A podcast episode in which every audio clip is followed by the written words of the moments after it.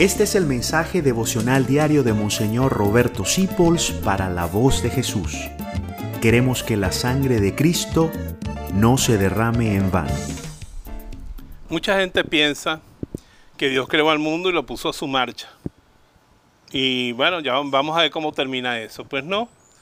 Juliana tiene una visión providencialista muy bella. Dice, Dios Padre que hizo todas las cosas por amor, con ese mismo amor las guarda y las mantendrá hasta el fin. Qué cosa tan bonita. Dios creó este mundo y lo custodia. Hoy en día el hombre tan soberbio cree que él puede destruir el mundo. Claro que hay que cumplir las normas para cuidar al mundo.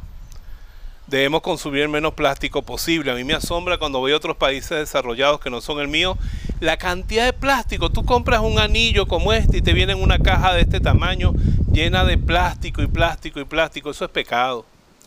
Pero sin embargo, sabemos que por mucho que haga el hombre, Dios preserva su creación.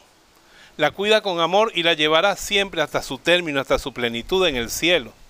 Pero como sabemos hoy, cuando resucitemos, no vamos a resucitar solamente nosotros. Nos dice San Pablo que todas estas criaturas gimen esperando ese día en que van a volver a tener su libertad plena. Lo que llamaban la cristificación del universo. Cuando Dios recapitule todas las cosas en Cristo y debemos tener la visión de Santa Juliana, que era una contemplativa preciosa, y que ella veía cómo el universo entero iba a llegar a su plenitud en Cristo cuando llegara el momento.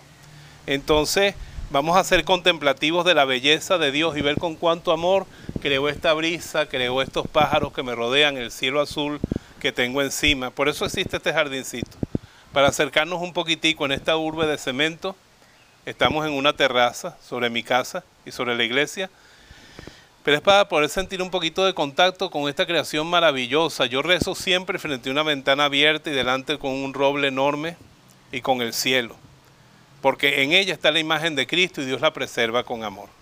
Dios los bendiga hasta mañana. Gracias por dejarnos acompañarte. Descubre más acerca de la voz de Jesús visitando www.lavozdejesús.org.be Dios te bendiga rica y abundantemente.